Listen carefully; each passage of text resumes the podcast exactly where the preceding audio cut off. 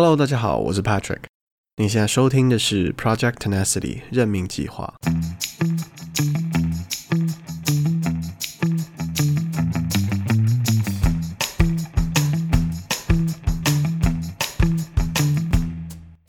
这期节目我们请到了知名网络插画家嚣稿。你可能是透过朋友在社群平台的分享看到他的作品的，也可能是透过 YouTube。的频道推荐，或者是社群平台的自动推送。小稿目前在 Facebook 累积的粉丝将近九十万人，同时小稿的单支影片也在 YouTube 累计高达两百万的播放次数。小稿在十岁的时候移民到加拿大，大学的时候其实他想进的是 Graphic Design，也就是我们传统所理解的设计系，但是却误打误撞进入了另外一个系所。而且竟然把它读完了。在节目中，我们聊到了大学的必要性和它相应的代价。嚣稿从把画图当作兴趣，到全职投入经营这个工作的心路历程，也聊到了他作为业内的人士对于现在网络平台发展状况的观察。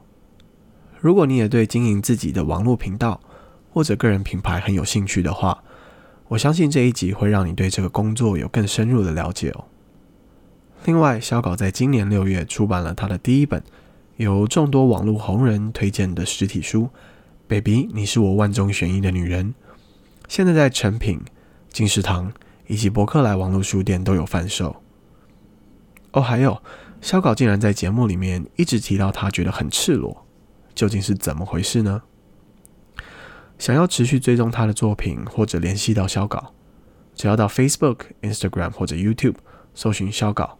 S H A O G A O 就可以找到他。现在给你三秒钟去订阅他。好，回来，在这边也想提醒大家，除了可以在你的 Podcast APP 订阅我们的频道之外，也记得到我们的 Facebook 粉丝团 Project Tenacity 人民计划追踪和留言。最后呢，想跟大家宣布一个活动消息：我和多伦多台湾轻商专业协会。将会在十月二十八号的晚上七点到九点半，在 North York Civic Center 的 Council Chamber Room 举办一场免费的座谈会。请到的来宾包括了多伦多的美食部落客 Devon，还有这一集的来宾小稿，来跟我们聊一聊网红、个人品牌和自媒体在精致作品背后的各种巧思和经营策略。如果你对这个主题感兴趣，或者只是想来看看他们。那你千万不能错过这一次的线下活动。座谈会的内容会和我们的 Podcast 不太一样。再重复一次，我们的第一次线下活动将会在十月二十八号的晚上七点到九点半，在 North York Civic Center 的 Council Chamber Room 举办。活动的报名可以在 Taipei T Y P E A 多伦多台湾轻商专业协会的 Facebook 粉丝专业找到。希望能在现场看到大家。现在。让我们欢迎肖稿。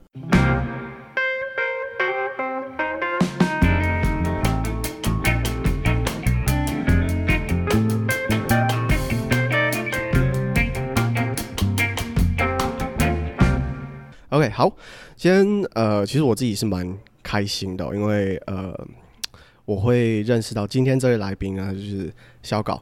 也是透过一位朋友，然后其实我之前一直有 follow，但是我不知道，因为他是加拿大人，所以呃，嚣稿，我想先从你呃当初十岁的时候移民到加拿大这个时间开始聊起。那那个时候你过来的时候，嗯，obviously 就是直接去上学嘛。那从大学这个部分，你是后来到什么大学，然后读了什么科系？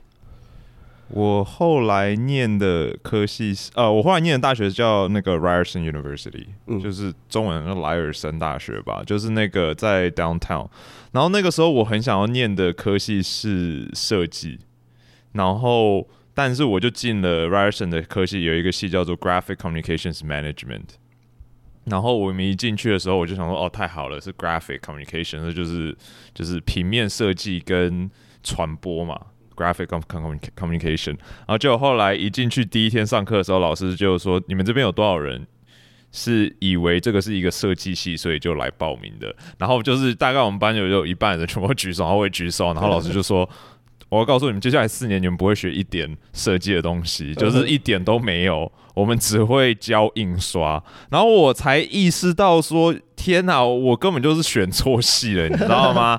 然后我就我那时候就在想说，然后就快第就是那一第一个礼拜就全就是我们班上很多人都 drop out，因为就是大家都都选错系。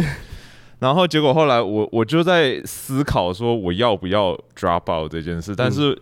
因为我不敢跟我家里人讲，就说，呃，我选错系了，然后还要现在要全部重新再选一次，嗯，所以我就硬着头皮把它念完了，嗯，然后我就是真的就四年，然后就是学了印刷系，然后所以这个算是一个误打误撞进去的系吧，对。对，可是你当初我比较好奇的是，你当初选系的时候，就是这是跟家里沟通出来的结果吗？是你们讨论出来的？呃，没有，其实我家里的人他们。对我的要求还蛮简单的，就是你知道，Asian parents 就是他们希望你是念一个大学，嗯，就这样，有文凭这样，就有文凭，对，就是要有一个学士学位，就这样。但只要是大学就好。那基本上我选什么系，他们都没有再过问什么，他们就是觉得说，反正就是你拿你要有一个大学学历，以后会比较找好找工作。那他们知道这件事吗？就是你去上。课的第一天，然后发现原来我就是不敢跟他们讲，我好像是后来好像已经到快好像是毕业了吧，嗯、我才让他们知道，就是说哦，我当初想要选的是那个 设计系，就后来不小心进了印刷。OK，对，误打误撞毕业，对，嗯、然后就是老实说，我现在想起来，其实我还蛮不喜欢我 我的学校的那个系的。哦，真的吗？对，因为。老实说，我希望没有 Ryerson 的那个学生在听这个。我跟你讲，我们我们开始蛮多加拿大人在听的，但是 我跟你讲，几率蛮高。呃，没关系，我不管，我就讲了，诚实好不好？我要诚实，我要诚实的讲这些。就是老实说，我自己是觉得印刷这种东西，它不是说它不重要，但是它真的不用到四年那么久。嗯就是我自己觉得那个戏，我大概就是可能是他课排的很松吧，我也不知道为什么。反正就是我念了四年，但是我觉得我真的用到的知识含量，超就是刚毕业的时候用到的知识含量，大概只有大概前两年学的东西吧。后面很多东西都是在在那个就业市场上面学，就在工作上当场学。嗯，所以所以其实我现在自己回想起来，就觉得说。这个是一个可能就是很多大学的问题吧，就是 大学很贵，但是又很长，然后导致大家很多人读不起大学，或者是一毕业以后就是学贷。对对，所以我觉得这可能是一个，我也不知道这怎么办，为什么忽然聊到这么这么这么严肃，跟我有点不相干的问题我。我们是直接切入那种比较严肃的话题啊，因为因为我其实做一个功课，而且这个我现在要讲的这个东西不在反抗上面，我现在第二题就直接脱稿演出。好啊，也 讲。我看到你之前在网络上放的一些文章，OK，就是之前你从无名小站那边嗯的网志，然后一直到现在，因为反正他现在也不叫无名小站，anyways，那篇文章到现在还有在网络上，你自己还知道这件事情吗？什么文章？OK，就是你从哇好久，二零一二零一一年吧，还是二零零七年？对，二零零七年开始。所有的网志都还在网络上面，然后其中一篇文章我印象非常深刻，因为我把它全部过了一遍。天啊，我觉得自己好赤裸。其中，对这个东西我没有放在访纲上面，是因为我不想，我不知道能不能问，但是因为我们现在就直接问。你想要说，呃，一般啊，大大家对于大学的概念是选一间好大学，那大学会在这个过程当中，大学会帮你决定说你未来的道路要怎么走。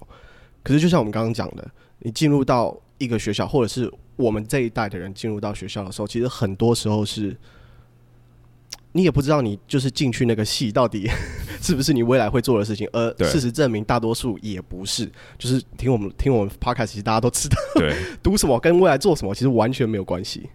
也不能说完全啊，但是就是不一定啊，嗯，真的是不一定。你很难说它有一个就是 causation 的的的那个对对对的那个关系嘛？对对，所以那你觉得有必要吗？你说大学有必要吗？对啊，我觉得大学，我觉得没必要那么贵。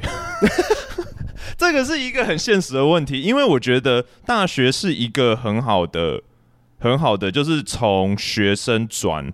呃职场中间的一个过程。因为大学，因为呃，应该讲从台湾好了，台湾来讲的话，就是呃中学就是国高中的时候是比较。比较知识化的嘛，但是你到大学后就是比较 free，你开始可以开始做选择了。嗯。那我觉得就是有点像是你踏，你就是脱离了一种束缚的感觉，然后你就是终于进入了比较接近像大人的世界，可能这样讲吧。就是你开始可以做一些自己的选择，然后自己为自己以后未来做一些规划，规划自己的时间什么的。然后可能你会开始打工，或者是你已经开始打工，可是你开开始调整你打工的时间了。所以这些东西我觉得都是在一个。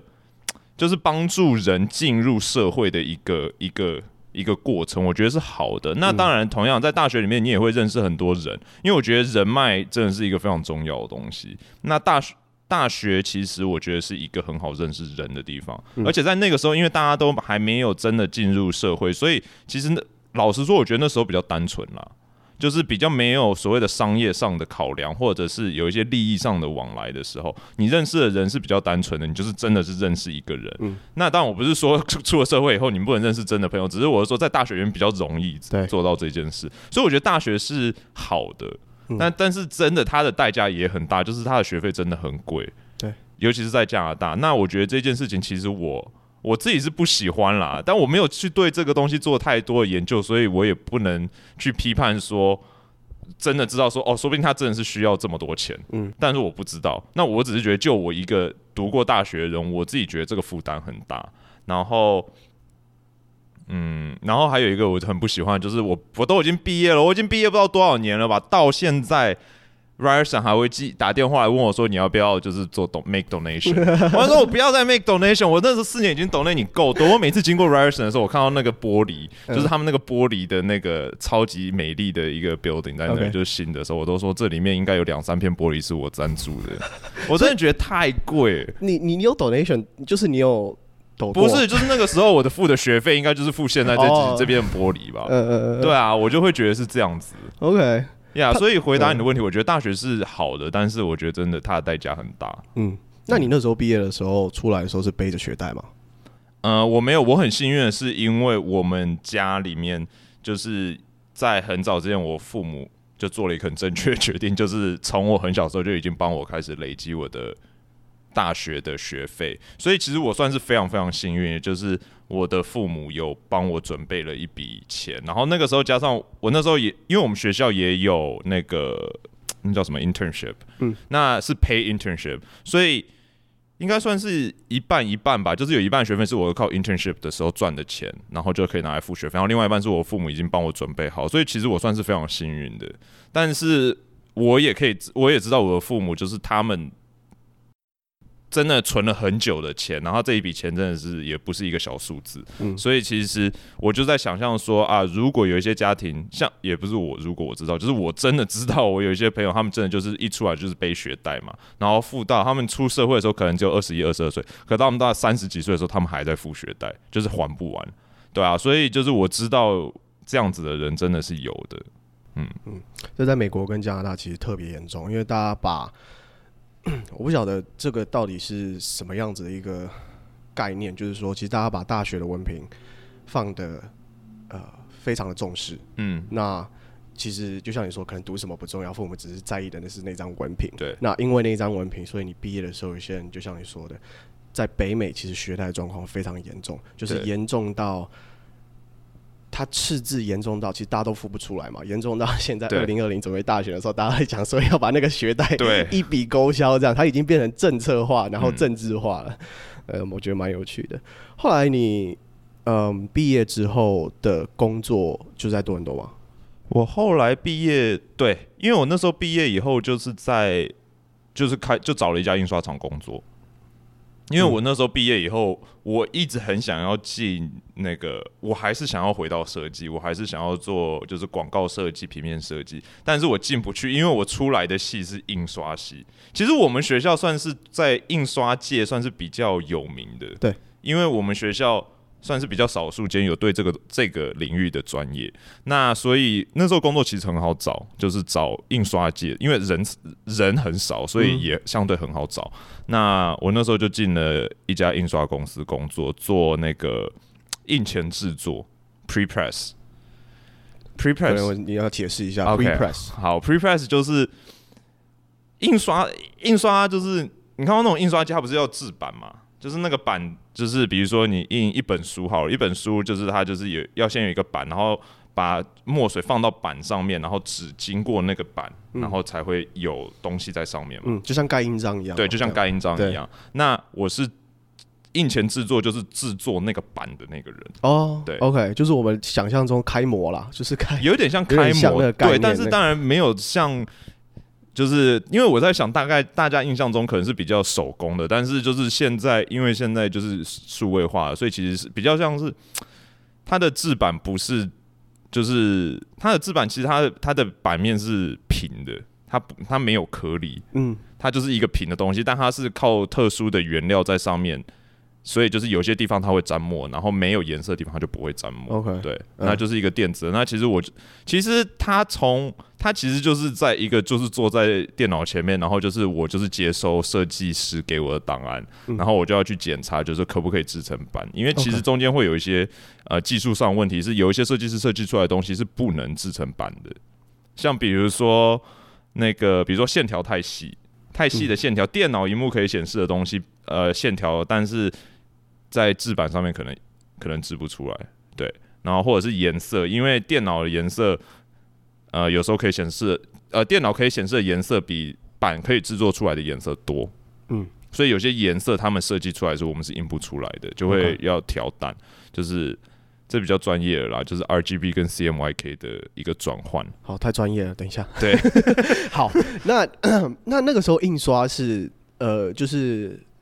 书，然后出版的这些东西嘛，杂志啊这些东西，还是印刷还是印什么？嗯，我们那时候印最多的是那个 check，check check，check 对，支票，呃，对，支票，支票。哦，银行的支票啊。对，我们那时候印最多的是支票，所以就是我们要印的东西，哦，因为每一个印刷方式，呃，印刷呃，客户会。会根据需要印的东西去找不同的印刷公司。那每一个印刷公司印制的东西不太一样。像比如说书本有专门有专门精通书本的印刷公司，然后有专门印比如说包装的。那有些公司是只印黑白的，嗯，黑白的东西。那像我们公司是专门最强的印的东西是那个支票。那支票它的特性就是它有很多水印 watermark。那那个东西就是比较麻烦，就是说。呃，它需要比较细的印制，因为它的它的线很细，然后又很多。对，那那时候我们就是印支票，然后大部分支票就是它的颜色不多，大部分是两色，嗯，一色或两色，哎、欸，不会到一色，两色比较多。可是它有一些就是比较技术性，就比如说防伪啊，或者是。就是，嗯，比如说什么贴纸啊，还是什么的，那个到我们就没有在做，因为那贴纸那个就是另外一个功能。对我们只做到印刷那一部分，所以就是印刷其实回到我们学学校那个问题，就是说其实印刷它也包含了像你刚刚说贴纸，这个算是后置的，就是 post production 的东西了。所以就是比如说贴纸或者是包装，然后或者是他要刷呃做一些特效，比如说折。特别方式折，或者特别方式剪裁或什么的，嗯、这些东西都其实严格来说，它也算是印刷的一部分。只是就是我那时候没有做到那么那么后端，嗯、我就是做前面的，对，就是印刷而已。呃，嚣搞这个人物、嗯、不是你本人啦，那个人物、嗯、那个嘛，呃，是在这个时候出现在你的生命里的吗？差不多诶、欸，对，零九年，因为我差不多，因为。我已经有点忘记我是哪一年毕业的，但好像几乎是同一年。就是我毕业以后，我记得是零九年的十二月，好像，嗯，对，零九年的十二月，还是零八年的十二月啊？我有点搞，我有点算，就是我记得是在一个年的年底开始画的，嗯，然后那个时候就是在上班，下了班以后没事做，然后就开始画。就是想要做一点事情，所以就开始画图。然后那时候画的东西就是小稿，嗯、就是像有点像做日记一样，我的记录我自己的日记。可是你那时候，以我的理解，就是你在插画这个工作上面，其实当然小稿并不是你第一个作品，right？就是你在插画，就是你平常其实自己就在画插画，画自己画的作品等等等。嗯，对。可是小稿是在这个中途当中而诞生的。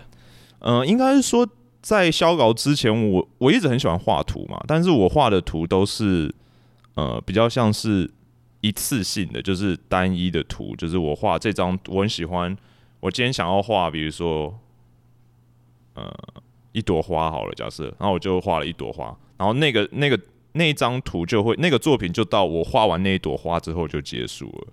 那肖稿比较特别的一点是说，我在画肖稿的时候，我就已经知道我要延续这个作品，嗯，就是我想要让这个东西变成一个我的日记，就是我的我的我的故事要一直延续下去。所以就是我创造这个人物，就是他是要一直会重复出现的。那他是我第一个这样想的作品，然后。对啊，在那个之前都没有这样所谓的延续性的东西。OK，那呃，那个时候你在做插画这件事情的时候，也是你同时也在工作嘛？对。那我想还原一下那个时候的状况，就是你白天上班，白天到晚上上班。嗯、我不晓得你工时多长，嗯、我想印刷界到底有没有 就其压劳工？就没有，就是我们的 印刷界还蛮蛮好的，就是 好像就九点到五点吧，这样。OK，好。然后回家之后就全职在做这件事情吗？嗯、呃，我也不会说全职，因为我也不知道怎么样去定义全不好意思，我讲错，应该说全部的时间就是可能到你睡觉之前，这样还蛮大部分的。对，就是大部分时间就是在画图，因为其实那个时候画图，呃，画的比现在慢很多。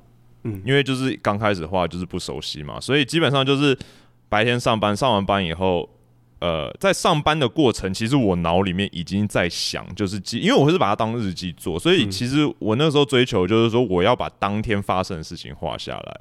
所以就是我会开始注意，我会在一天里面挑一件事情或几件，或者是这一整个礼拜，就是比如说我今天真的没有什么发生，我就可能会去找前几天有发生什么事情，我就会把它画出来。那就是基本上，比如说我五六点钟回到家，然后。基本上就是开始画图了，画图，然后吃饭，因为我住家里，所以就是吃饭嘛。吃完饭以后就继续画图。那那时候因为画图时间很长，所以其实一篇图会要花我几乎就是所有的晚上时间。OK，对。讲到讲到速度这个问题，我不得不，因为没关系，我一定要在这个时候问。好那个 Bob Bob Ross，我一直很想问，因为出了两集嘛，然后我认真把它看完，这实在太好玩了，就是。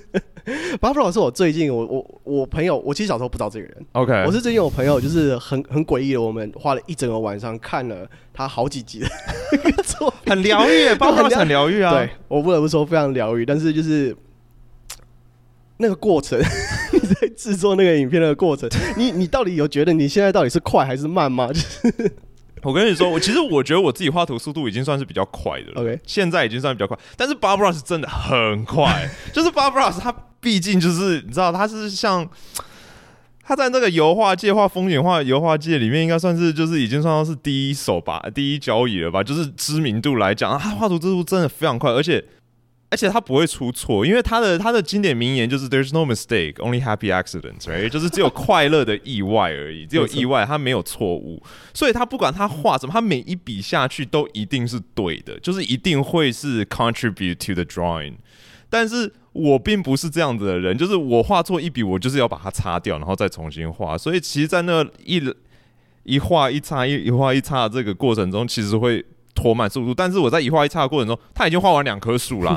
那我就会觉得说，天啊，这我要跟上这个速度，真的实在是太难。但是我又不想要，因为有些有人其实那时候有说，如果你跟不上，你就暂停啊。但是我就想说巴布拉因为 Bob Ross 他大概是九零年代的时候的的节目嘛，所以那个时候人并不是从电脑上面看，嗯，也不是。就是他是直接从电视上看，所以他并没有办法暂停。所以我想要还原那个那个感觉，就是说，因为他每次在节目之前，他都说他就是 welcome people to draw with him，就是他每次都要叫大家一起跟他画。那我就想，好，我今天就跟着你画，然后就是想象我在九零年代我没有办法暂停的情况下，我就是跟着你画。结果我发现真的很难很难，就是要让要让大家就是。跟上那个速度没有想象中的那么简单，就是他看起来很简单，他看起来就是超容易，他还可以就是对，他有时候还有还有带一只松鼠，你有看过吗？他有养一只松鼠，活的嘛？我知道它会，它会出现在他的 pad，他的 pad 是一只松鼠，他还有时间跟松鼠玩，然后在那里洗刷子，还对镜头讲话。我想说天哪，然后然后就是好像他一个节目大概三十分三四十分钟吧，嗯，然后就结束，然后就就画完一张图啦，对，然后就是超美的。但是我觉得就是你你看过影片，你就知道画出来的东西真的是惨不忍睹，对对 对，不会说它惨不忍睹啦，不过就是没有比较没有伤害，对，没有比较真的就没有伤害，没有伤害。嗯，好，聊回来。Hello，大家好，我是嚣搞，你在收听 Project Tenacity 任命计划。聊回来，嗯，后来你还记得你辞掉印刷厂的工作的那一天吗？就是那一天到底是一个怎么样子的状况？呃，其实这中间有一个很长的过程啊，因为。在全职进入销稿之前，我其实换了非常多工作。OK，对，其实跳过了非常多公司。那在进入销稿前的最后一个工作是在 LG 里面做他们的 marketing。OK，那很大大公司。呃，对，算是大公司的，就是呃，在一在就是我刚刚讲在那个 Jane Finch 那边，他 LG 有一个很大的一个自己的。像很像一个 warehouse 一样的地方，然后就是很大一个。然后我们就是因为 LG 够大，所以他有自己的 marketing team。所以我其实是在，我是做 marketing，就是但是我只做 LG 的 marketing。然后所以就是那个时候就是帮忙，呃，一开始我在那里做了好像一年半吧。嗯、一开始是就是做简单的，就是只是设纯粹设计师而已。然后后来一直到后期，就是后半年的时候才开始做参与。那个 marketing 的发想就开始可以有 input，嗯，creative 的 input，然后其实我不太记得是哪一天我决定，因为从我决定要全职做销稿到我离职那一天，中间还是有一个过程的。Right，就是我不可能，就是我当天决定我要画小稿，然后我就马上跟老板就说：“哎、欸，我不做了。嗯”也不是，就是就是我已经不记得那一天我是什么，我是哪一天决定，忽然决定说：“哦，我要全职做小稿。”但是我记得最后一天上班的时候，我超开心啊！就是我就是带一种，嗯、呃，就是你很期待，就是说我终于可以开始做我想要做的事情，但是同时间其实也很害怕，因为就是你要放掉固定薪水。嗯，因为自己做销稿就是要放掉固定薪水嘛，然后就是全职的做一个你没有做过的事情，然后你没有任何，有点像是说，就因为在公司工作，就是你并不需要担心公司的的状况，你只要确定说你每个每一个月有拿到薪水，就你就可以有生活了嘛，但是。对啊，就是接下来全职做小稿，就等于是我要对我自己负全责。就是如果小稿做不好，我就是没饭吃。对啊，那那时候小稿的状况如何？小稿其实那个时候，那个时候因为我就是担心这一点，所以其实我那时候有大概存了，大概可以在这里不行啊，但是在台湾够我生活大概半年时间的存款，所以差不多好像我那时候好像有，我真的那时候有仔细的去。做了一个 Excel 表格去算我每个月开销什么，然后我到家呃，我因为我那时候我知道我要回台湾做小考，所以我会住家里，所以会省一点。然后那时候我算那一个月大概好像我自己给我自己吃很紧，是两万块好像。一个月在台湾两万吃两块哦，对，就是生活费两万块。但但是但是是很紧，但是那时候因为好处是我可以住在我的外婆家在台湾，所以就是房租我可以省一点，嗯，这样。那。所以我那时候就好像就存了大概六个月时间，所以十八万吧，台币十八万。然后就是我是存到那个钱以后，我就觉得我就是烧半年，就是这半年烧掉了十八万烧完，如果小稿没有做起来的话，我就是在找工作。对。可是，嗯、呃，为什么一定要在台湾？因为我的市，因为我自己是觉得我的市场在台湾。那我那时候有一个。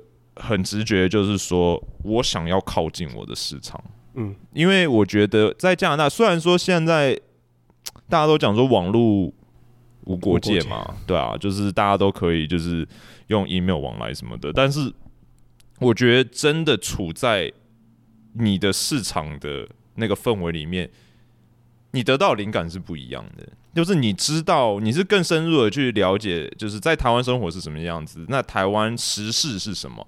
因为像比如说，我们从我从这边从在加拿大看台湾的新闻的时候，我我是透过新闻或者是呃我的朋友的 po 文或者是什么东西，网络的世界，我是在透过这些得到台湾，我才会了解台湾。但是当我在那边的时候，我是生活在台湾，我了解台湾的时候，我的感触会是不一样，是更深刻的。那还有另外一个点就是说，我那时候想要找一个经纪公司，因为我完全不知道这个产业是什么样子，我只是喜欢画小稿，但我喜欢画小稿。我会画图，并不表示我适合，我能够经营画图这件事，因为经营跟画图是是两是两件事，对，是完全两件事。所以那时候我我完全就是在不是很了解这个产业的情况下，我觉得我需要帮忙，所以我要找经纪公司。那当然我不可能找一家加拿大经纪公司去经纪我台湾的。嗯的市场，所以就是我想要回台湾找经纪公司，这也是另外一个点。然后最后一个点是说，我想要参与台湾的相关的活动，比如说呢？比如说像，因为在网络上面我画小稿画了一阵子以后，我才回台湾，所以在那一阵子里面，我有认识很多台湾的插画家，就是同行。那他们常常会有聚会，或者是活动，或者是厂商会问说：“哎、我们有一个什么活动，希望你来参加，用插画家的身份参加，或图文插画家的参。”身份我都不能参加，那我回台湾我就可以参加了。那就是我觉得这也是一个建立人脉的一种方式。嗯，所以那时候我就是很很直觉，就是我要回台湾。对，燃烧半年，对，就是烧半年。所以我嗯，对不起，你刚刚要问，没关系，你先继续。呃，就是我烧完半，就是那时候我算是很幸运的是，因为我回台湾前是我已经。发现，呃，我决定回台回台湾前，我已经开始发现有陆续有商业案进来了，所以我大概有一个了解，就是说，OK，如果我有商业案的话，就是有有能够有收入，所以其实也不是真的只是说，就是带那十八万回去而已，其实我还是有。有去有去考量过市场，就是说哦，真的有案子有案源会有案源，我我会有收入，我不是只是真的要烧那十八万而已。所以其实我算的蛮幸运，就是我那回去半年以后，我每个月我都有算是固定的商业案有进来。OK，所以其实我算很幸运，就是说我那半年之后，我那十八万我没有花到，其实就是我每一个月其实我都有赚超过超超过两万块的。哇哦的。的案子，对，因为我那时候的的的要求也很低，我就是反正你每个月给我两万块，我那个月我就就省了两万块，我的存款就省了嘛。对，所以就是那半年之后，就是就是那半年间，我每个月我都有固定收入两万块，靠接案有拿到两万块，所以就是那十八万我都没碰，所以我其实还蛮庆幸的啦。那个时候接案的时候，我比较好奇的是那个商业模式，就是、嗯、因为我知道你在 YouTube 上面，它会有一个就是就是小稿 X，然后可能天猫啊，或者对对对对对，那个就是。呃，商业接案的那个方式嘛，还有其他的，嗯、呃，那种就是我们所谓的业配嘛，业配文就是，比如说天猫来找我们，然后就是他想要推什么，然后我们就帮他做到影片里面去，然后放到我们的平台上。嗯、那那个算是，那是那个是最，我应该说最大收入来源。现在目前最大收入来源是这个，但是呃，图文还有插画这一块的商业案其实。很多种，非常非常多种。像比如说，我出席一个活动，呃，去演讲，或者是去分享什么，那个也是，那个也可以算是一个收入。嗯，有时候那种也会，他们也会付付钱，对，那也是一个收入。那比如说，我授权我的小稿印到什么东西上面去，授权费也是一种商业收入。卖 LINE 贴图也是授，也算是严格上来说，它算是授权的一种。但是就是它，因为它已经大到可以自己独门一类了。所以就是 Line 贴图也是一个。那其实除了不止 Line 贴图，你如果到如果你有其他平台的话，像台湾是比较流行 Line 了。那像比如说，呃，如果是 WeChat，它其实也有贩售贴图。是。所以其实各个平台上的贴图你去贩售也是一个收入来源。那甚至我知道有一些人，像我有一些朋友他是教画图的，他自己是插画家，但他也教，那他教也是一个收入。所以其实收入来源，插画家收入来源其实蛮多种的。很多种都可以赚。那其实，那我自己销稿来讲，现在目前最大的收入来源还是以业配为主，就是帮客户做广告。OK，对，了解。嗯，刚刚一直讲到插画家，你觉得形容你自己，嗯，你觉得你现在做的事情就只是插画家吗？当然不止了啦。嗯，但是其实，其实因为因为算嗯。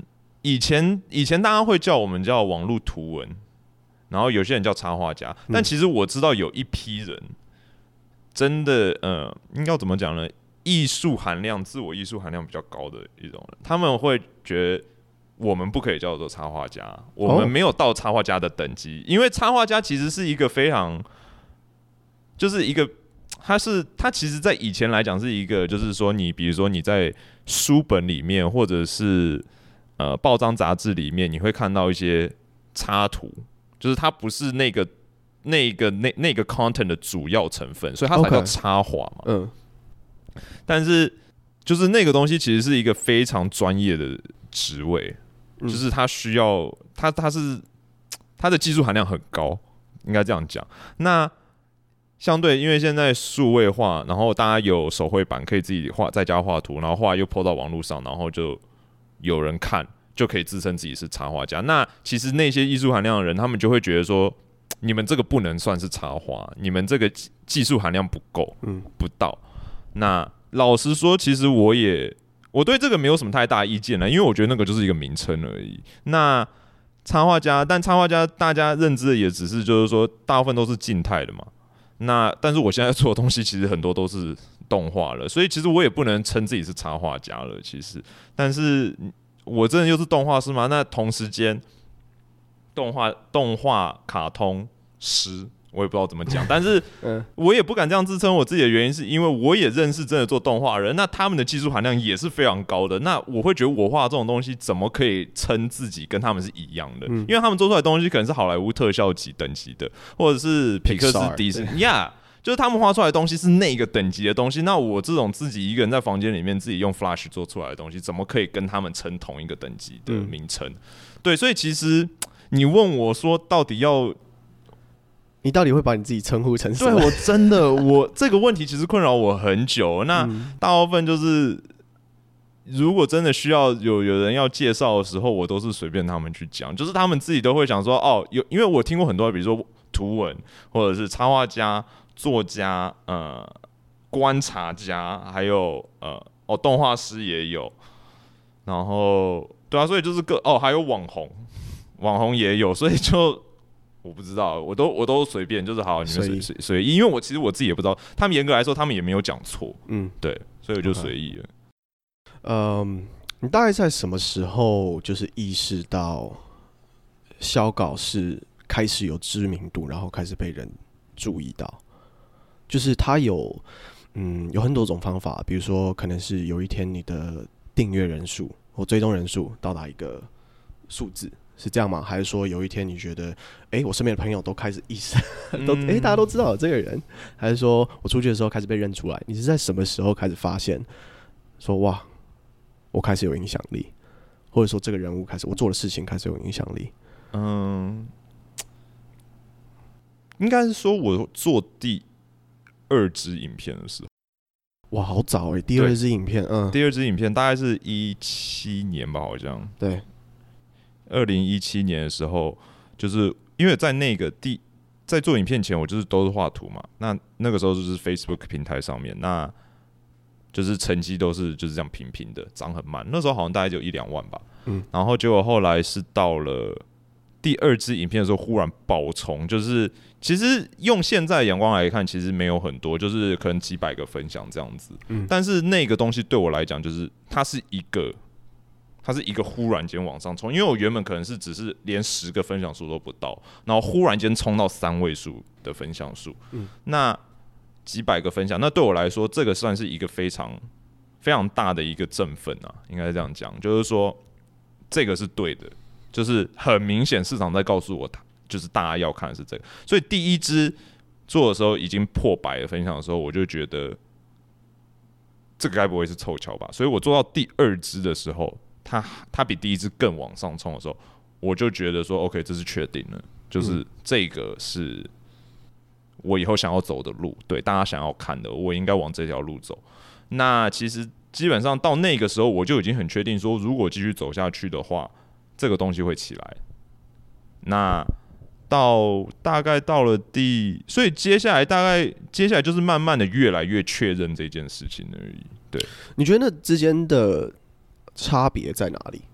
就是 obviously 我们知道说，一个是静态，一个是动态，这个这个很明显嘛。可是，就单单只是它呈现方式的不同，所以导致了大家对它的反应不一样嘛？还是说你觉得它这其中转换的因素就是突然爆冲，然后分享这些东西，它的原因到底是什么？我觉得，嗯、呃，我觉得原因有有我自己推断了。有两个，一个是那个时候 Facebook 它在推 video content，OK，对.其实这跟 Facebook，它跟这跟平台他们的他们在做的，他们在推广有关系。所以其实 Facebook 在那个时候，它好像没有明显的讲，但是但是其实大家都知道，就是说那个时候 Facebook 它想要推 video content，它想要打 YouTube，嗯，所以其实，在那个时候 video content 的 reach 会比。静态的图片的 reach，因为它的 algorithm 被改变了，对，它的 algorithm 被改变了，嗯，所以这个是一个外来的因素。那其实另外一个方面是，为什么大家会比较偏好影片的原因，是因为我自己是觉得影片它的它能讲比较多事情，就是一张图片，比如说 Facebook 一张图片，我我一张画里面我顶多我放四格好了，那你如果把那四个 convert 成影片的话，它就是四个 frame 而已。但是影片它它一分钟的影片，它可以参，它可以二三十个 frame 都可以，所以就是它可以讲的故事长很多，它的复杂性也就变高了。那还有就是说，它的元素也多了，就是说你看图的时候，你不知道这个，你看到对话框，可是你不知道这个，你很难去感受这个角色他的口气是什么，他的声音是什么样子，他的节奏是什么。他虽然画，虽然画漫画是有一个节奏没有错，但是他并我自己是觉得他没有影片来的直接。那个强烈，所以就是我觉得在这种因素下面，大家看影片会觉得比图更有趣，因为它更更丰富嘛，内容更多，它有音乐，它有节奏，它有声音的，然后它有动作，就是在漫画里，我你看到一拳揍出去，它你就是只是看到一拳揍出去，可是。在动画里面，你是真的看到有一个拳头在移动的，然后被打到那个冲击力的瞬间。那我觉得这些东西都是都是让都是在刺激我们的感官，让这个东西更更丰富的感.感觉。所以我觉得这是一个很大因素吧，就是为什么大家会比较想要看影片多过于图片。嗯，是那现在就是以以你从职业角度来看啊，当然，呃，如果我们局限于就是画图这个部分，嗯，你会觉得，嗯。做 YouTube 就是动态的方式去呈现，会是比较好的切入点吗？还是说，我们假设说有一个嗯年轻人，他也想要进入这一行，那他也在找切入点，就是说到底从 Facebook 还是 Instagram 还是呃 YouTube？你会在现在这个时候，现在我们是二零一九年十月五号，嗯、你会你会怎么推荐他？他的切入点？你是说选择平台？对，它有 content，就是它有东呃，它有图，嗯，哦，它有概念，嗯，然后作品也都做出来了，嗯，那什么平台，在以你现在的看法来说，会是比较好的切入点？选择平台或者是 video content 的话，我我当然首选，我还是会选 YouTube 啦。OK，那我也必须老实说，其实 YouTube 现在已经有点 steer away from their original。的东西，因为其实 YouTube 刚刚开始创立的时候，他们是 encourage creators，就是 shoot anything，就是 anybody can be a creator。但是现在其实 YouTube 它正在缩紧很多东西，就是他们把更多的 resource 放。我自己观察，我是觉得他们放了很多 resource 在呃真正的大的公司 production 公司里面。像比如说，像你开 YouTube，你看到那种发招影片里面，很多时候都是呃某一个，比如说 late night show。或是我相信你，一定看过 Allen Show，到处都是 Allen Show，到处都是 Jimmy Kimmel，everywhere。但是他们已经慢慢在着重在这种 content 上面，他们已经慢慢 steer away from 就是 original content，也不能说 original content 了，就是说 amateur, amateur 或者是素，应该讲素人的 content 嘛。所以其实我觉得 You 这，但这是 YouTube 的问题。但是在没有，但是目前我自己感觉是没有更好的平台，嗯，更适合的平台。那毕竟虽然它已经 steer away。他现在也在慢慢的偏离，但是他还是最大众的一个平台。那所以我觉得，如果这这个新的这个人他有 video content 的话，我也只能其实除了 YouTube，我也不知道他还能放在哪里。因为老实说，Facebook，Facebook，呃，大家对 Facebook 的的感觉还是还是没有养成习惯，就是上 Facebook 看影片，我觉得还是没有。大、嗯、家要看影片，还是会上 YouTube 看影片。那另外一个方面是，虽然 Facebook 现在也有那个广告机制，就是收入机制了，但是我觉得 YouTube 的好像比较，我不我不知道，我不敢说比较多，但是好像比较成熟嘛，应该是这样讲、嗯。嗯，对，因为他毕竟他做呃受那个。广告收益这一块做的比 Facebook 长很多，嗯、所以它相对也比较成熟。那，所以我我会选择 YouTube 吧。嗯，而且那个习惯的养成其实是很可怕的，就是因为你不会上 Facebook 或 Instagram 去查一个影片来看。对。但是你已经养成习惯，你要查什么影片来看的时候，就一定是 YouTube。对，没有错。对。所以就是我觉得对，所以我我我会推 YouTube，因为像 Instagram 也也是一样的意思，因为 Instagram 也是大家不会去 Instagram 上面找影片看。对。对啊。嘿我是 Patrick。以上就是这次访谈的前半部分，下集也已经上传喽，赶快继续收听，也别忘了到你的 Podcast APP 订阅追踪哦。